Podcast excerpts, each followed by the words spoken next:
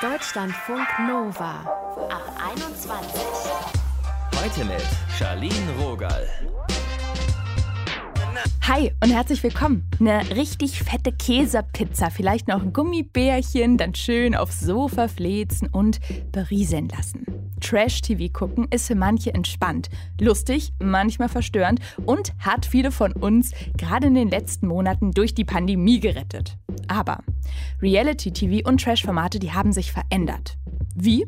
Das gucken wir uns heute an. Unter anderem mit YouTuber Mr. Trash TV und mit Mila. Germany's Next Topmodel, Princess Charming, Promis unter Palm stehen auf ihrer Favoritenliste. Hi Mila. Hi. Letzte Woche Dienstag das Staffelfinale von Prince Charming. Wie sieht denn so ein Finalabend bei dir aus? Okay, ja, ich muss wirklich sagen, darauf habe ich sehr hingefiebert, weil ich großer Fan von den beiden Formaten bin. Princess Charming und Prince Charming haben mir wirklich das letzte Jahr gerettet. Vor allem Princess Charming, die erste lesbische Dating-Show äh, weltweit. Aber ja, Prince Charming, es war jetzt sogar schon die dritte Staffel, meine ich. Ähm, ich gucke das zusammen mit meinem Freund und wir zelebrieren das so, dass wir wirklich an den Abenden, wo wir Trash-TV gucken, Essen bestellen oder Essen abholen. Und woher kommt es, dass ihr das so macht? Deine Liebe für Reality-Fernsehen und ganz ehrlich auch dieser offene Umgang damit?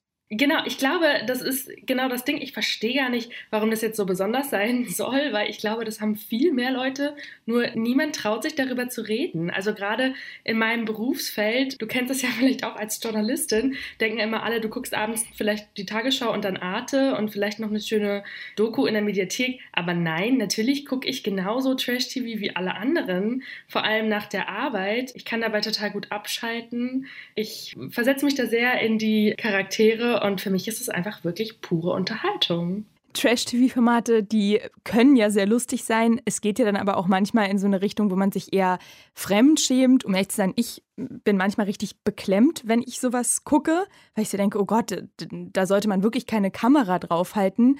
Wie fühlst du dich damit? Also hast du manchmal auch ein schlechtes Gewissen oder hast du auch mal den Fernseher ausgemacht oder wie filterst du das? Nee, total. Also ich glaube, äh, schlechtes Gewissen habe ich nicht, dass ich das gucke, aber ich habe total das Cringe-Gefühl und sitze teilweise, also ich weiß nicht, ob du die Staffel Bachelorette geguckt hast dieses Jahr, aber Nö, zu 90 nimm uns gerne mit. Zu 90 Prozent saß ich da auf dem Sofa und dachte so, um Gottes Willen, Leute, da könnt ihr doch nicht draufhalten. Das war gar nicht so, dass sie jemanden irgendwie vorgeführt haben. Also sowas schaue ich schon ewig nicht mehr, ne? Irgendwie so diese ganzen Formate, Schwiegertochter gesucht oder sowas habe ich nie geguckt. Aber dieses Gefühl, was ich damals vielleicht vor, weiß was ich, zehn Jahren, als ich das mal geschaut habe, hatte, das hatte ich jetzt wieder bei der Bachelorette, weil man einfach gemerkt hat, wie sehr das gescriptet ist und wie wahnsinnig unwohl sich die Protagonistin gefühlt hat mit diesen Männern teilweise, aber sie in der Situation bleiben musste, weil sie war halt auf einem Date. Also da gab es einfach eine schöne Situation, da war so ein Typ, der war offensichtlich einfach mediengeil und hat da mitgemacht, um noch mehr Instagram-Follower zu kriegen. Das sieht man ja sehr schnell und auch sehr oft in diesen Shows. Und der hat ihr dann direkt auf dem ersten Date sowas wie so einen versteckten Heiratsantrag gemacht und hat ihr irgendwie den Ring seiner Oma geschenkt und so. Okay. Man hat total gemerkt, dass ihr das unangenehm ist. Und ja, da, da, schämt man sich auf jeden Fall auf dem Sofa fremd, aber man guckt halt weiter, weil man halt auch wissen will, wie löst sie das denn jetzt? Sagt sie ihm jetzt, sie will das nicht? Oder nimmt sie das jetzt an? Ist irgendwie beides total unangenehm. Und dann guckt man halt weiter. Und genau deswegen haben ja solche Shows auch so einen Erfolg. Aber ich glaube, es gibt da halt so eine feine Grenze zwischen, ich sehe, Menschen werden im Fernsehen öffentlich fertig gemacht und ich habe einfach nur ein Cringe-Gefühl. Also wenn Leute fertig gemacht werden, dann will ich das auch nicht gucken, dann will ich das nicht unterstützen. Ähm, und deswegen gucke ich auch so Formate wie das Sommerhaus der Stars nicht mehr. Sag doch mal gerne, was für dich so Kriterien sind, wo du dich eher dafür entscheidest, die Sendung dann nicht zu gucken. Ja, also ich glaube, für mich ein Kriterium, warum ich eine Sendung nicht gucke, ist auf jeden Fall, wenn ich merke, dass dort Menschen gecastet wurden, die vielleicht nicht ganz aufgeklärt wurden darüber, was mit ihren Rechten passiert in dieser Sendung. Also wenn man wirklich sieht, da macht ein Mensch Sachen, die ihm ins Skript geschrieben wurden und die muss die Person jetzt durchziehen wegen eines Knebelvertrages. So aller Schwiegertochter gesucht. Ähm, da gab es ja auch mal diesen riesen Skandal, ähm, den Jan Böhmermann aufgedeckt hat damals. Mhm. Und äh, da hat man ja richtig gesehen, die Leute werden, da werden einfach Leute gecastet, die besonders freaky sind und die nehmen halt jeden. Und das finde ich einfach wirklich bedenklich, weil ich halt so merke, okay, da ist halt die Würde des Menschen nicht mehr unantastbar, sondern da schießt RTL halt genau in diese Wunde. Sowas will ich einfach nicht gucken. Das unterhält mich auch nicht, wenn ich merke, jemand wird fertig gemacht. Sondern ich gucke halt gerne so Sachen, die mich halt wirklich aus meinem Alltag rauslösen. Sowas, was gerade angelaufen ist, Bachelor in Paradise. Finde ich super. Das was magst du daran? Naja, da sind die ganzen KandidatInnen der letzten Staffeln alle total mediengeil, ne? eigentlich nur darauf aus, irgendwie ihren großen Instagram-Account irgendwie aufzubauen, sind aber leider im Bachelor- oder Bachelorette-Format in der ersten Folge rausgeflogen, sprich keiner kennt die. Und jetzt versuchen sie ihr Glück nochmal. Und es ist einfach nur lustig anzugucken. Und das Ganze in einem schönen Setting. Und dann versuchen die da irgendwie alle zu flirten und immer noch eine Folge weiterzukommen. Und du weißt aber eigentlich, natürlich kann daraus keine große Liebe entstehen. Die wollen einfach nur irgendwelche coolen Werbeverträge mit den immer gleichen Sportmarken. Und das unterhält mich dann. Ist ja auch voll okay. Inwiefern glaubst du, dass sich Trash-TV verändert hat? Weil es gab ja irgendwie diesen Skandal bei Promis unter Palmen, da hat ein Mensch homophobe Bemerkungen gemacht, der ist dann aus der Sendung geflogen. Und früher hatte ich jedenfalls das Gefühl, war das so, man darf eigentlich alles sagen und heute gibt es Konsequenzen. Ja, ja, ich glaube, das liegt daran, dass gerade die jüngere Generation, zu der ich mich auch noch zähle, also ich bin äh, Jahrgang 95, dass die einfach einen ganz anderen Blick auch auf dieses Persönlichkeitsrecht haben. Also einfach zu sagen, okay, bis zu einem gewissen Punkt darf man was machen, aber Homophobie, Rassismus, das geht nicht im Fernsehen. Und ich glaube, das hat auch dieser Sender gemerkt, indem sie ja auch im letzten Jahr echt einen großen Wandel oder jetzt gerade versuchen, einen großen Wandel zu machen, ne? haben erstmal die Tabolen rausgeschmissen ein Riesending. Also das ist ja auch einfach der Typ, der für mich auf jeden Fall für all das steht, was du gerade erwähnt hast. Dann diese Promis unter Palmen Geschichte. Da haben ja auch einfach Fans gesagt, so wir wollen, wir unterstützen das nicht mehr und wir gucken das nicht mehr. Und die Leute, die mit ihm in dieser Sendung saßen, also mit dieser Person, die da sich rassistisch und homophob geäußert hat, haben ihn ja auch direkt darauf angesprochen und haben gesagt, das geht nicht, sowas kannst du hier nicht bringen. Und ich glaube auch, dass es vor 10, 15 Jahren niemand gesagt hätte, hätten alle die Klappe gehalten, hätten ihn reden lassen für die Quote. Und heute wissen sie halt, dass quasi der nächste Shitstorm im Internet wartet und deswegen sagen sie dann so, hey, das geht nicht, weil sonst werden sie halt spätestens im Internet von den Leuten fertig gemacht. Und das ist ja auch cool, dass der Sender dann sagt, alles klar, mit dieser Person arbeiten wir nicht mehr zusammen, weil sowas wollen wir keine Plattform bieten. Vielleicht gibt es ja da draußen Menschen, die dem Reality-TV bisher eher abgeneigt waren. Jetzt hört sich das so an, als ob sich da schon was tut. Was würdest du denn empfehlen? Welche Show weil sie eine gute Mischung ist aus angemessen, trotzdem witzig. Also die beste Show, muss ich wirklich sagen, die ich im letzten Jahr geguckt habe, und ich habe vieles geguckt, ist Princess Charming. Man merkt total, dass es sehr wenig geskriptet ist. Also es gibt halt so einen bestimmten Rahmen, irgendwie es gibt ein Date, dann gibt es ein Gruppendate und abends gibt es eine Entscheidung. Klar, kennen wir alle irgendwie, die das schon mal geguckt haben. Aber das, was die Frauen dort machen und was die erleben und worüber die reden, das bestimmen die komplett selber. Und dadurch können sie halt auch ja die Sendung so ein bisschen führen. Und ich finde das total schön zu sehen, dass es ein bisschen unabhängigeres Trash-TV wird. Das heißt, man traut den KandidatInnen mehr zu. Man sucht auch nicht mehr nur irgendwie dumme Blondchen aus, so blöd jetzt einfach mal gesagt, sondern man sagt halt einfach so, wir suchen Charaktere und ähm, die können von überall kommen, die können jede Sexualität haben und wir wollen einfach alle in einen Topf schmeißen, die sollen eine gute Zeit haben. Und das Gefühl hat man wirklich bei Princess Charming und auch bei Prince Charming. Und hey, wenn die da rausgehen mit einem supergeilen Werbevertrag und dann ihr Instagram-Ding machen, dann unterstütze ich das und ich glaube, ich folge denen auch allen auf Instagram, weil ich die alle so ins Herz geschlossen habe und auch so denke, das will ich supporten, dass die in ihre Selbstständigkeit gehen können. Klar folge ich da. Mila, man merkt dir so krass dein Feuer an. Richtig gut. Danke fürs Gespräch. Sehr gerne, danke dir.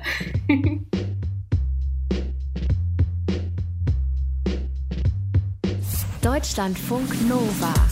Ich habe gerade mal geguckt, wo im Ranking der beliebtesten Formate in Deutschland 2020 eigentlich Reality-TV-Shows so am Start sind. Auf Platz Sieben, also hinter den Nachrichten, Sportsendungen und große Überraschung, den Krimis. Ja, Leute, es ist Schland.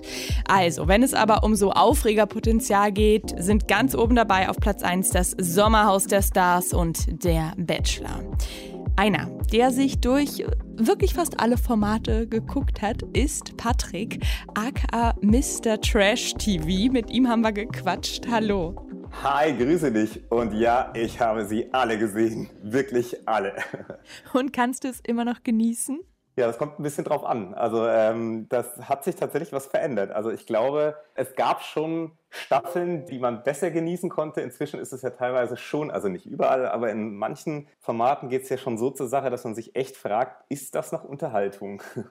Du hast ja jetzt wirklich viele Erfahrungswerte gesammelt. Was macht denn für dich so gutes Trash-TV aus? Mit all den Veränderungen, die es jetzt vielleicht durchlaufen hat. Also ich finde Trash-TV beziehungsweise insgesamt Reality-TV das ist teilweise einfach wesentlich besser als eine geschriebene Serie. Also ich bin auch großer Serienfan, ne? das ist klar, wer ist das heute auch nicht. Aber ähm, was da teilweise eben so passiert, das kann man so gut nicht schreiben. Also das ist, was da teilweise abgeht, wie die sich teilweise da ja angehen, aber teilweise auch was für schöne Geschichten entstehen. Ähm, es gibt ja ganz oft auch wirklich so Heldengeschichten. Also Promi Big Brother Icke Hüftgold beispielsweise, der da eine Wandlung äh, durchlaufen hat. Genauso auch, auch wenn es erstmal ganz tragisch war, Claudia Obert bei Promis unter Palmen, die nachher als absolute Gewinnerin rausgeht. Also am Ende gewinnt glücklicherweise auch im Trash-TV in der Regel das Gute, auch wenn man das vielleicht erst gar nicht so sieht. Aber am Ende ist es tatsächlich so, die Leute sind ja auch nicht doof und ähm, die haben auch alle im realen Leben keinen Bock auf Mobbing oder Homophobie. Mhm. Und deswegen ist das das Schöne, dass am Ende tatsächlich doch die Menschlichkeit gewinnt, auch wenn der Weg manchmal echt steinig ist. Wie ist denn deine Einschätzung? Haben sich Formate wirklich verändert? Also als Mr. Trash TV kommentierst du ja auf deinem YouTube-Kanal wirklich alles und bist extrem nah dran. Also, ich finde, die haben sich total verändert. Es ist so ein bisschen, das klingt jetzt so sehr pathetisch, aber ich empfinde ähm, auch, wie unsere Gesellschaft sich verändert hat. Also, ich glaube, dass wir jetzt heute über Gendern sprechen beispielsweise, das war vor fünf Jahren noch kein Riesending. Ne? Und heute ist es ein Thema. Und genauso finde ich das auch im Reality-TV. Also die äh, Sendungen wurden doch immer extremer. Also ähm, du hast so ein bisschen den Wettkampf zwischen den Sendungen schon gemerkt. Also ähm, der eine hatte den Mobbing-Eklat, dann wollte der andere oder das andere Format äh, dann das irgendwie noch so ein bisschen steigern. Also ne, jeder wollte hier so der Platzhirsch sein. Mhm. Und tatsächlich hat man schon gemerkt, oh, irgendwas hat sich in der Gesellschaft getan, die Leute wollen das nicht, beziehungsweise die ähm, machen jetzt auch ihren Mund auf und dann kommt ganz, ganz schnell ein Shitstorm und die Sender reagieren. Also ich finde, das merkt man schon, dass sich dadurch auch die Sendungen verändern. Glücklicherweise, also ne, das muss man auch echt so sagen. Ich finde, der Bogen, der wurde schon teilweise eben krass überspannt. Und ich habe so das Gefühl, Reality TV muss sich da auch verändern, weil es geht halt nicht einfach immer extremer und das ist auch einfach nicht gut. Die Frage ist so ein kleines bisschen, wo führt die ganze Reise hin? Und, das stimmt, ähm, weil wann ist es dann noch, sage ich mal, irgendwann wirklich noch Trash-TV, weil ja. ich verbinde schon ähm, diese Art von Formaten damit, dass es da wirklich abgeht, sage ich jetzt mal so platt. Mhm. Ja, und das darf es auch. Also ich bin auch ein großer Fan davon. Also ne, ich, ich will hier nämlich gar nicht auch zu moralisch rüberkommen. Das dürfte ich auch gar nicht in meiner Rolle. Genau wie du es ja gerade gesagt hast, ich kommentiere das ja auch alles und ich empfinde es auch so.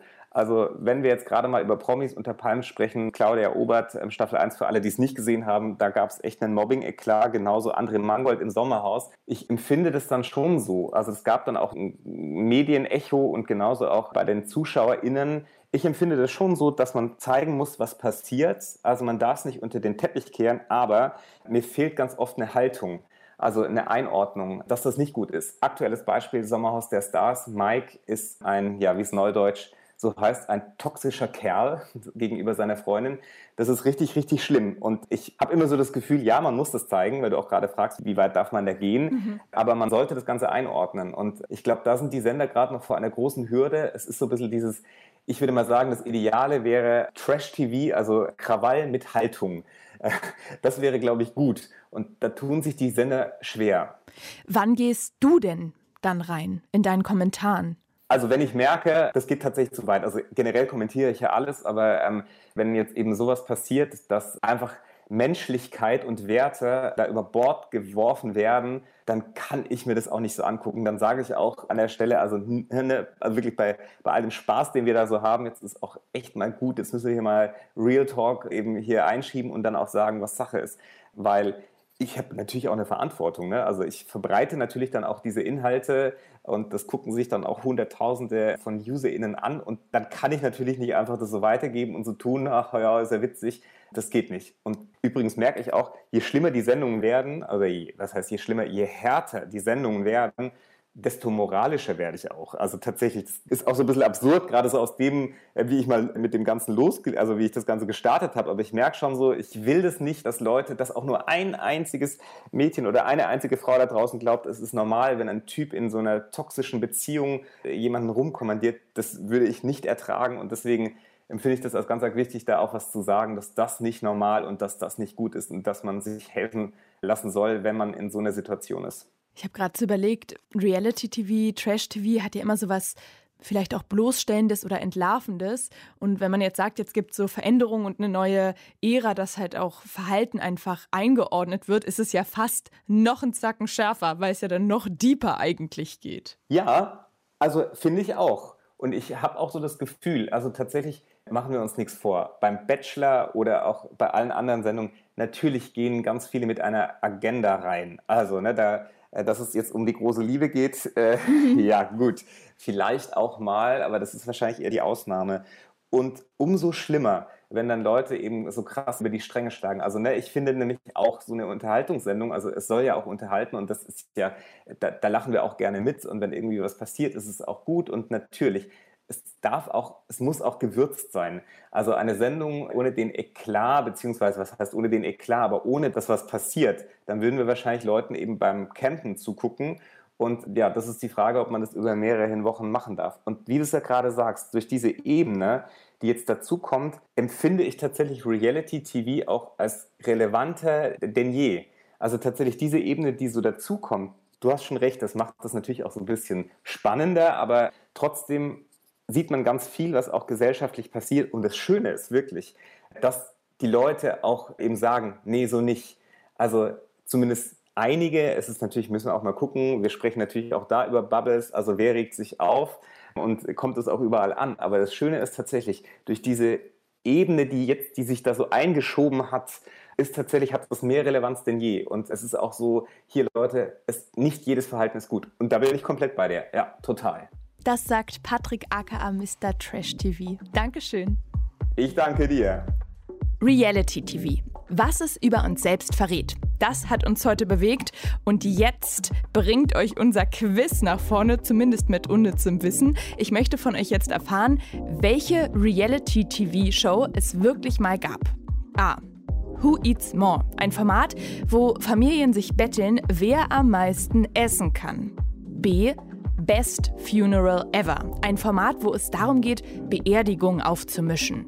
Oder C. Steal My Car, ein Format, wo Menschen beim Klauen begleitet werden.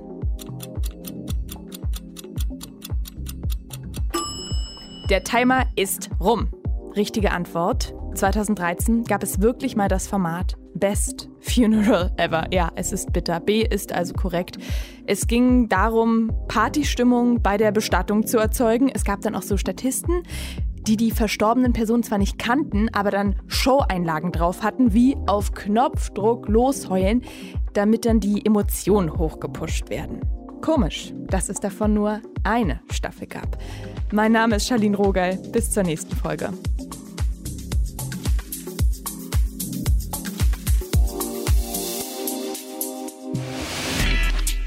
Deutschlandfunk Nova ab 21. 21. Montags bis freitags ab 21 Uhr und auf deutschlandfunknova.de.